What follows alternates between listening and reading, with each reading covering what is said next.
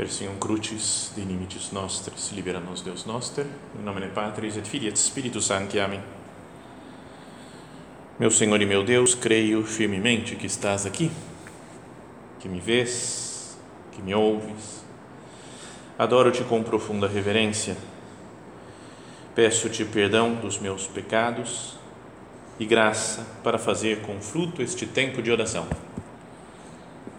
Minha Mãe Imaculada, são José, meu Pai e Senhor, meu anjo da guarda, intercedei por mim.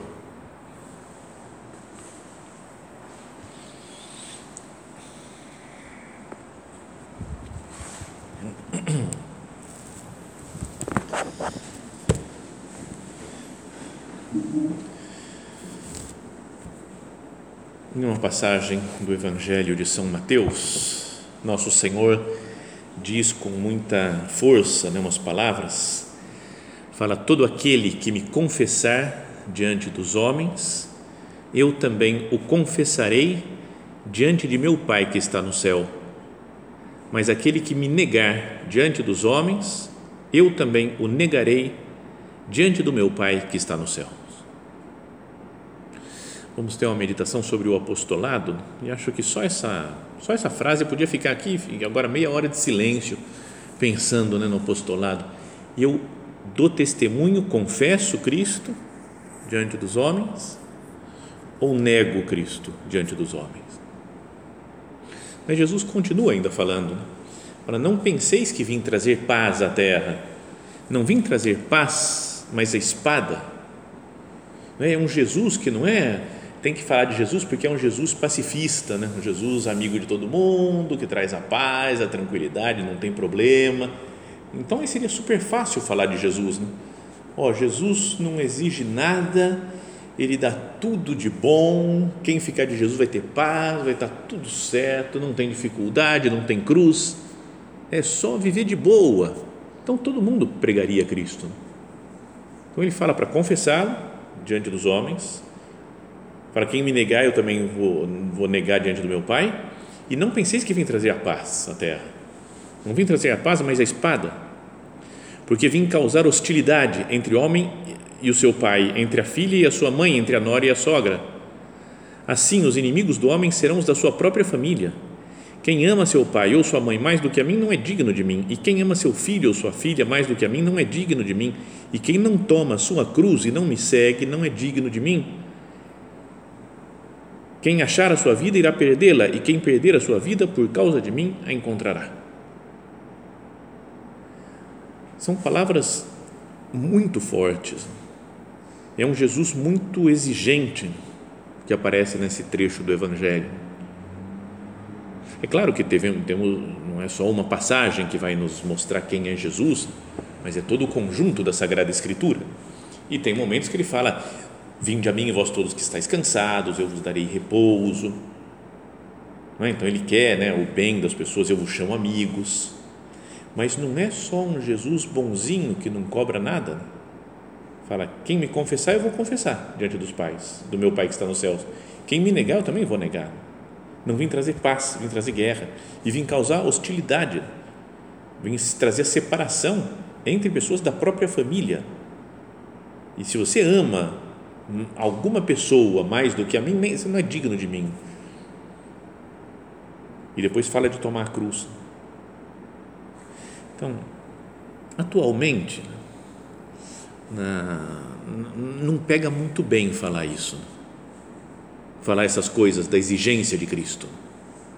Porque em muitos ensinamentos agora da, da igreja, na sociedade, se vê um Jesus como um Jesus misericordioso, que é de fato é misericordioso e perdoa todas as coisas, mas não pedindo conversão para ninguém. Não vim chamar os justos, mas vim chamar os pecadores para que continuem sendo pecadores, continuem pecando e está tudo certo, estou na paz. Ovelha perdida. Jesus agora fala: não existe ovelha perdida. É o novo modo às vezes de pregar. Não existe, parece que está todo mundo certo. Né? Não existe ovelha perdida, ela não está perdida, é só um outro caminho que ela tomou, que também pode ser salva através desse caminho, não existe mais. Não, atualmente não pega bem falar na sociedade mesmo. algumas coisas de fidelidade no casamento, né? que as pessoas falam, eu tenho o direito de ser feliz, Jesus não quer o meu sofrimento, então eu vou largar a minha esposa e vou juntar com outra. Parece que só nas empresas, no mundo empresarial, no mundo de conseguir dinheiro, aí sim, aí pode exigir à vontade, né? Tira o couro, tira a pele do, do funcionário, porque aí sim, aqui tem que exigir, aqui é, a gente vai produzir, vamos lá. Se alguém faz isso na igreja, fala, nossa, mas que radical, radicalismo. Vamos falar também, aqui a ideia é meditar também sobre o proselitismo, né, que é uma palavra banida, parece, do linguajar espiritual, como se fosse uma coisa tremenda, horrível. Né? Se é um proselitismo no, no, no estilo, né, no, no entendimento de que eu vou tirar a liberdade dos outros e vou forçar, vou obrigar que as pessoas se comportem de uma determinada maneira, então está errado. Mas o proselitismo é um desejo de que as pessoas participem da felicidade que nós vivemos estando perto de Cristo. Um desejo de que outras pessoas recebam a vocação né, para a obra, para a igreja, né, para que se entreguem a Deus totalmente. E isso foi sempre assim na história do cristianismo. Não é? As frases que nós vemos no, na Sagrada Escritura, né, no Evangelho, não é? quando Jesus fala, ide por todo mundo, citávamos antes até, né? pregai o Evangelho a toda criatura. Será que eu não tenho que pregar o Evangelho mesmo? Ensinar o que Jesus ensinou? Ensinando-os a observar tudo que eu vos mandei, batizando-os em nome do Pai, do Filho e do Espírito Santo. E agora existe né, um, medo, né, de falar, vamos ver se a gente tem que batizar, espera aí, vamos ver a cultura da pessoa, ver como é que fica, está muito cheio de, de dedos Onde que está a vibração né, dos primeiros cristãos, de tantos santos, dos missionários? Não, São Francisco Xavier, que ia para a Índia, lá para o Japão, para a China e saía pregando e batizando gente. Lembra que o nosso padre fala no ponto de caminho que ele sentia o braço cansado de batizar tanta gente. Então, ainda que a gente possa pensar, não, os tempos são outros, a vida mudou, mas será que está certo eu, ter medo de pregar o Evangelho? São Pedro fala, depois de ter apanhado, depois de ser obrigado a não falar mais o nome de Jesus né, nos Atos dos Apóstolos lá, e ele diz: é, veja, né, veja por vós mesmos se está certo obedecer a vós e não a Deus. A gente tem que obedecer a Deus, não aos homens. E depois fala: nós não podemos deixar de falar daquilo que nós vimos e ouvimos. Não posso deixar, mesmo que vocês tentem proibir. E não há salvação em nenhum outro, pois debaixo do céu não existe nenhum outro nome dado entre os homens pelo qual possamos ser salvos. Jesus Cristo.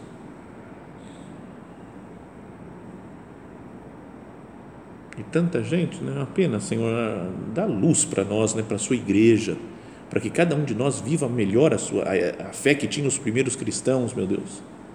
Porque agora muita gente fala, não, tudo salva, né? qualquer coisa está valendo, como se, quase como se Jesus fosse minimamente comparável com outros outras personalidades da história, por muito boas que tenham sido. Não há salvação em nenhum outro, pois debaixo do céu não existe nenhum outro nome dado entre os homens pelo qual possamos ser salvos. Então, acho que é importante que nós pensemos né, na, que é fundamental a liberdade de cada um para seguir Cristo, que cada um decida livremente. Jesus fala: se alguém quiser vir após mim, mas por outro lado, será que nós não perdemos um pouco a garra de Cristo? Para levar a Sua palavra, a Sua mensagem aos outros? Será que nós, não, não sei, essa, o que Jesus fala aqui, né? quem ama seu pai e sua mãe mais do que a mim não é digno de mim. E a gente fica com medo, peraí, vamos conversar, ver o pai e a mãe, vamos, vamos de leve. Tá certo que é importante dar atenção né, para os pais, mas quanta gente se entregou a Deus tendo a família vendo as coisas de um modo contrário. O que Jesus fala para São Pedro: Tu segue-me. O que, que vai ser desse? Eu não sei o que vai ser desse. Tu segue-me. Pensa em você, você tem que me seguir.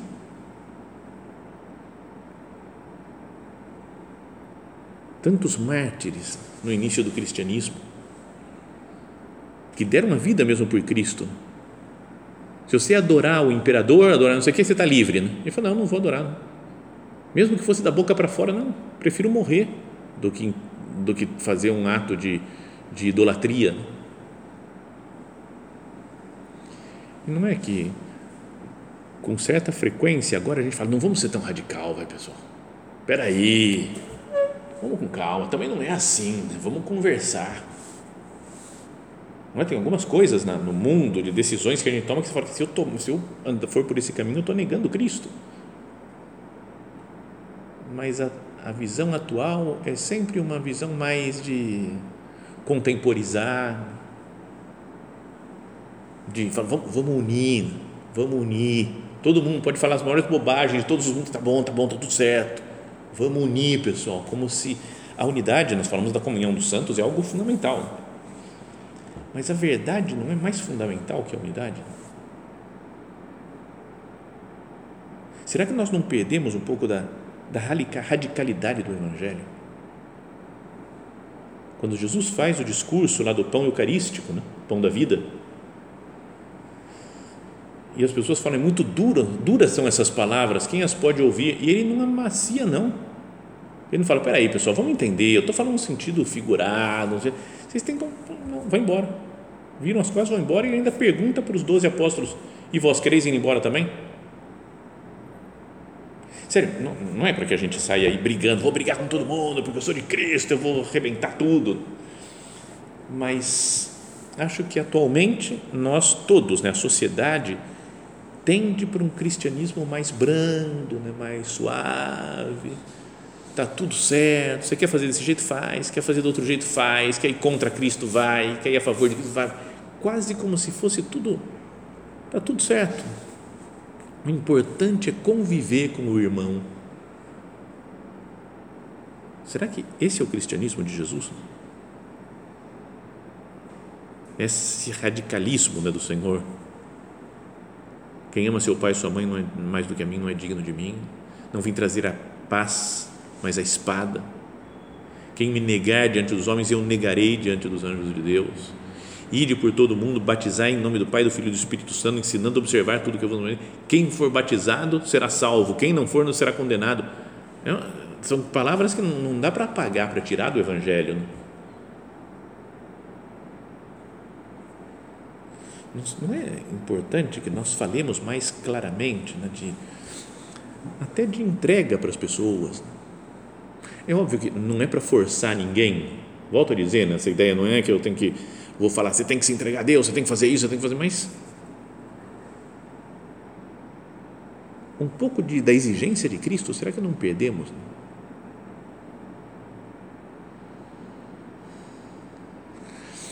Tem aquela passagem da Sagrada Escritura, não trouxe aqui o texto completo, mas é o do banquete, né, que o pai da parábola lá faz, manda chamar os convidados, eles olham, e Jesus e o pai lá, a imagem de Deus, falide pelos caminhos e cercados e força-os a entrar. Compele entrare. E como explicar esse compele entrare? Né? Fala, não pode falar de proselitismo, mas Jesus fala do compele entrare. Então, o nosso padre explicou, nós conhecemos aquilo lá naquele diz, ele fala, é um convite, uma ajuda a decidir-se, nunca nem de longe uma coação mas fala, não é como um empurrão material, mas abundância de luz, de doutrina, o acúmulo de sacrifícios que sabeis oferecer, o sorriso que vos vem aos lábios porque sois filhos de Deus, acrescentai a tudo isso vosso garbo e vossa simpatia humana e teremos o conteúdo do compele entrare. Mas saber que nós temos nas mãos algo maravilhoso, temos o sentido da vida que é Cristo.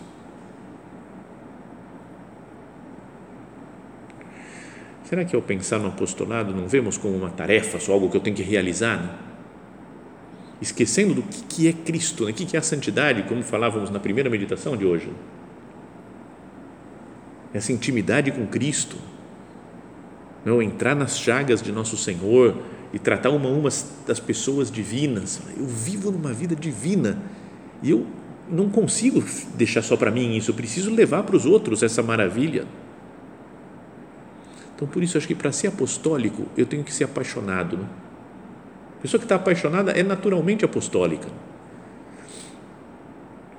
Ela quer falar de Cristo, quer falar de Jesus para as outras pessoas.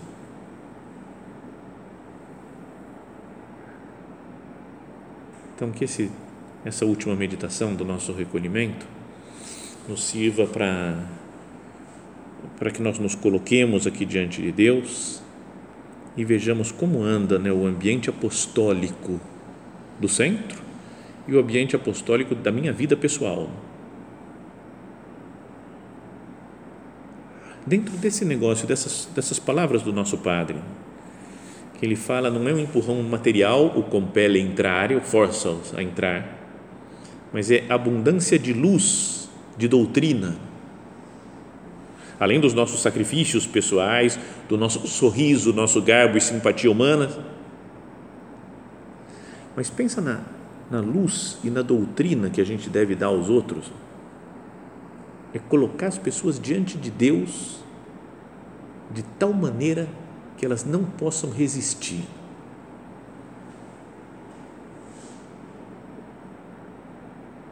Que alguém conhece algo bom, algo maravilhoso, é difícil resistir. Né? Até o sorvete dos diet hoje. Assim, apareceu aquele sorvete, cara, eu falei, não vou comer nada. Aquele sorvete dos diet, falei, cara, hoje tá foi, foi duro resistir. Ninguém me falou nada que tinha que comer, tava simplesmente estava lá o belo daquele sorvete. O bom, belo e verdadeiro do sorvete. Você fala, cara, eu preciso disso. Então, imagina o que é a pessoa encontrar com Cristo, ver o próprio Deus feito homem, a verdade encarnada. Se eu consigo mostrar Jesus para os outros, elas vão se sentir, entre aspas, coagidas a seguir Cristo, não por mim, pelo próprio esplendor de, de nosso Senhor Jesus Cristo. Então, aquilo que nosso padre falava sobre os rapazes de São Rafael, que nós façamos dos rapazes almas de oração. Eu procuro que o, os meus amigos sejam almas de oração. Ensino, cada um fala assim, ó, procura falar com Cristo assim. Porque às vezes pode acontecer, não sei se é assim, mas que a gente convida para uma coisa, convida para outra, né? Vou dar aula de doutrina, dou uma aula de doutrina que é importante, beleza. Depois eu dou convido para o retiro, convido para ter direção espiritual, vai lá falar com o padre, que é bom falar com o padre. Vai lá agora, vai para o recolhimento, agora faz isso daqui, agora dá uma contribuição, agora são coisas que tudo bem, tem a sua, sua importância. Mas se eu não ajudo a que a pessoa conheça Jesus, que às vezes é importante fazer junto uma leitura espiritual, fazer junto à oração, ou contar de nós como que nós conversamos com o nosso Senhor. Falar da nossa vida pessoal, da nossa experiência com Cristo.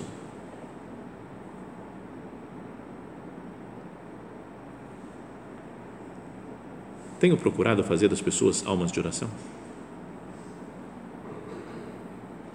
Depois, isso de colocar as pessoas ser almas de oração, colocá-las diante de Cristo depois aquecer cada uma com o calor da amizade. Isso que o nosso Padre fala da nossa simpatia, o garbo humano. Com o calor da nossa. Não sei, fazer as pessoas vibrarem. Eu. Podíamos pensar, né? eu tenho o espírito do nosso Padre. E às vezes, eu penso nisso daí já várias vezes, né? sendo padre de um centro, ele fala, e se não fosse eu, mas o padre fosse São José Maria? Fala, cara, ia estar tá muito diferente esse centro. Ia ser muito diferente. Nossa, a alegria do ambiente, né? as pessoas aqui do centro iam se dar melhor, iam ter mais vocações, porque pela santidade dele e até pela vibração humana, por, pelo carinho que tinha no, no olhar, pela alegria que transmitia, pelo trabalho, pela entrega, dedicação. Será que a gente não perdeu um pouco o espírito do nosso Padre com o passar do tempo? É o desejo do nosso Padre de fazer a obra. E agora a gente está tá tudo bem, a coisa está caminhando, temos uma casa legal, né? tem, tem gente vindo, estão caminhando. Então vamos tocando a vida, mas sem um espírito de, de de falar a todo mundo, né, do chamado à santidade, mesmo a intimidade profunda com o nosso Senhor, que cada um deve ter. Né? Talvez tenhamos perdido, pode acontecer isso, que tenhamos perdido o clima de aventura da vida.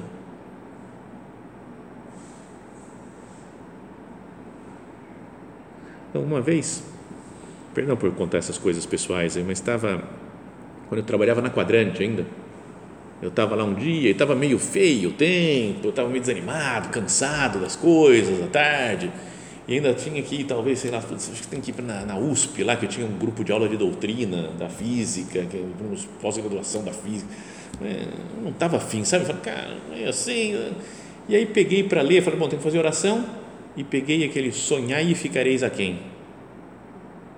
E o Dom Pedro Cassiaro vai falando da, do apostolado que eles faziam, da empolgação do nosso padre, dos primeiros, de como iam para lá, para mas acabou a oração, eu falei, cara, é já que eu vou para a USP, agora eu vou falar com todo mundo, sabe, de ver como é que é no espírito dos primeiros, e falei, eu não quero perder esse, esse espírito, não quero ficar, Senhor, que assim, só de uma, um, um, um toque de bola no meio campo, sabe, sem, sem muita decisão, estamos aqui, não, tô, não deixei de fazer as coisas. Né? Dou os meios de formação, convido as pessoas para alguma coisa, tenho alguma conversa com eles, mas mesmo, mas parece meio um negócio de manutenção só, vamos, vamos tocando. Sonhai e ficareis a quem? Tanto livro, né, que é para a gente voltar a ler talvez, mas a frase, eu sonho.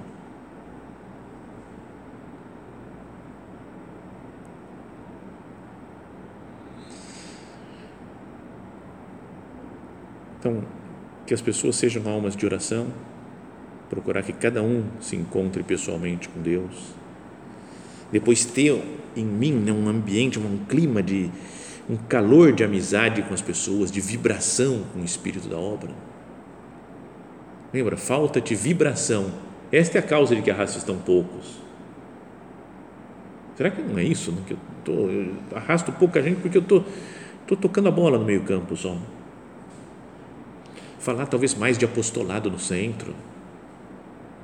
Não é contar as coisas apostólicas, a alegria de uma pessoa que se aproxima mais de Deus, que se entrega a Deus.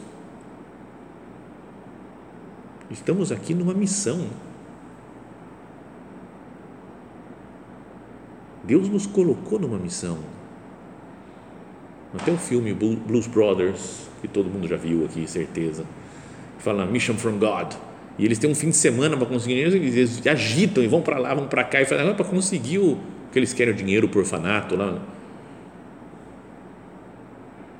Nós estamos numa mission from God muito mais importante do que algo de um fim de semana da vida, né? de transformar o mundo, transformar a sociedade.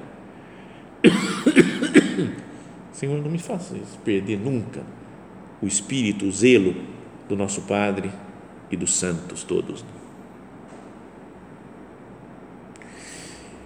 E para isso é preciso, acho que, descer a coisas concretas, que é, na prática, acompanhar as pessoas mesmo. E acompanhar muita gente, porque graças a Deus tem muita gente em contato com a obra. No Brasil todo, gente em várias cidades querendo conhecer o Opus Dei e fazendo onde, mesmo onde não tem centro, vão se multiplicando as vocações. Mas aqui também a quantidade de gente que vem nos recolhimentos, nas aulas de doutrina, nos círculos. Não é que a gente não consegue nem saber o nome às vezes das pessoas. Agora, se eu tivesse mais ligado, se todo mundo tivesse mais ligado, será que não, não, não chegaríamos muito mais a muito mais vocações? Uma frase que falou o padre Paulo Penteado, logo que eu cheguei aqui depois de me ordenar padre, um dia no cursional saímos para caminhar e eu estava falando, padre Paulo, como é que faz, hein? Como é que a gente faz para crescer o trabalho da obra? Estava meio embaixo assim, né? não tinha muita gente frequentando o centro.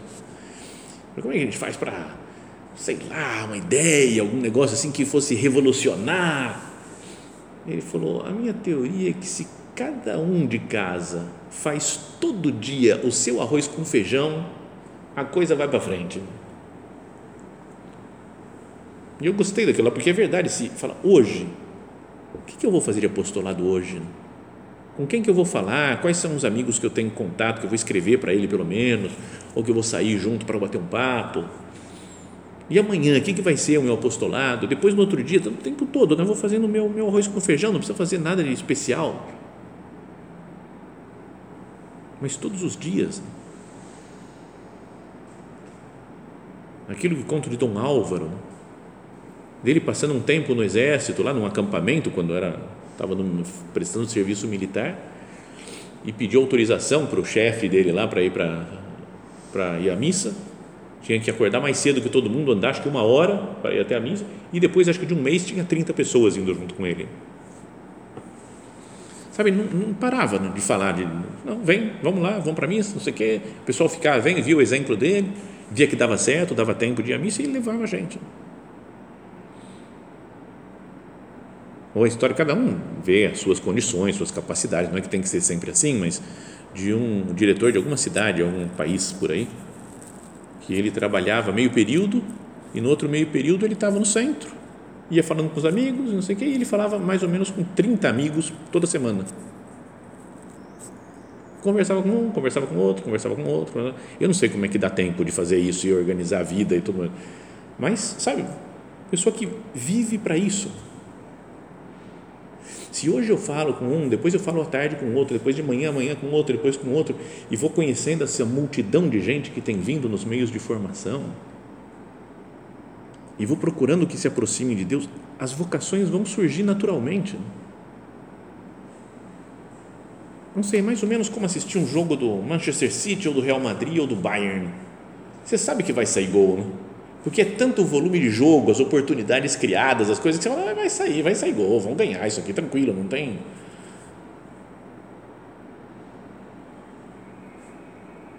Não é, não é assim, se eu, se eu trabalho e faço as coisas e vou atrás das pessoas.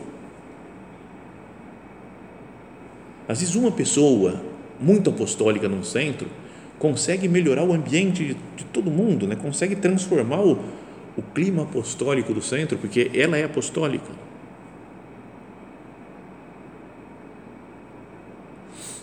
Nós ainda falamos do nosso celibato, né, como celibato apostólico. Então, não me casei, não entreguei minha vida né, a uma mulher, também por isso daqui, não, por uma, por uma finalidade apostólica, uma finalidade de disponibilidade para as tarefas apostólicas, para estar com as pessoas, com os, uma vez um padre numa meditação falou, não é que, não é que tem que pensar isso assim, não mas falar exatamente, mas dizia o volume do meu apostolado justifica o meu celibato apostólico? Eu falo com um por semana. Falo, ah, cara, você podia ter casado, dá tempo. Não, não é assim, né? porque é uma vocação é específica. Beleza, não tem que entrar muito nessa coisa de comparação com um com outro, com números, né? ficar vendo quem bate recorde mas a ideia é que cada um de nós entregou a vida, vive no celibato, para que esse celibato dê muitos frutos né, de almas para Deus. Tenho feito, tenho, tenho, tenho justificado isso, porque eu passo grande parte do meu dia envolvido com as almas. Vamos terminando né, a nossa meditação. Mas isso que queria que nós pensássemos era essa ideia de que Jesus é, é muito exigente nessa coisa apostólica. Em muitos momentos ele é, é suave, tranquilo, mas aqui é quem me negar diante dos homens, eu também negarei diante dos anjos de Deus. Ide por todo mundo. batizando. Quem batizar vai ser salvo, quem não, não, vai, não for batizado será condenado. Ensinando a observar tudo que eu vos mandei. São Paulo, ai de mim se não evangelizar. Então é, é algo para pensar, né? não é algo opcional dentro da vida cristã, dentro da santidade, o apostolado, levar a palavra de Deus às outras pessoas. Bom, para esses primeiros apóstolos, Maria Santíssima estava junto, né? e portanto está junto de nós também, está sempre junto da sua igreja na tarefa apostólica. Nossa Senhora, Rainha dos Apóstolos, rogai por nós.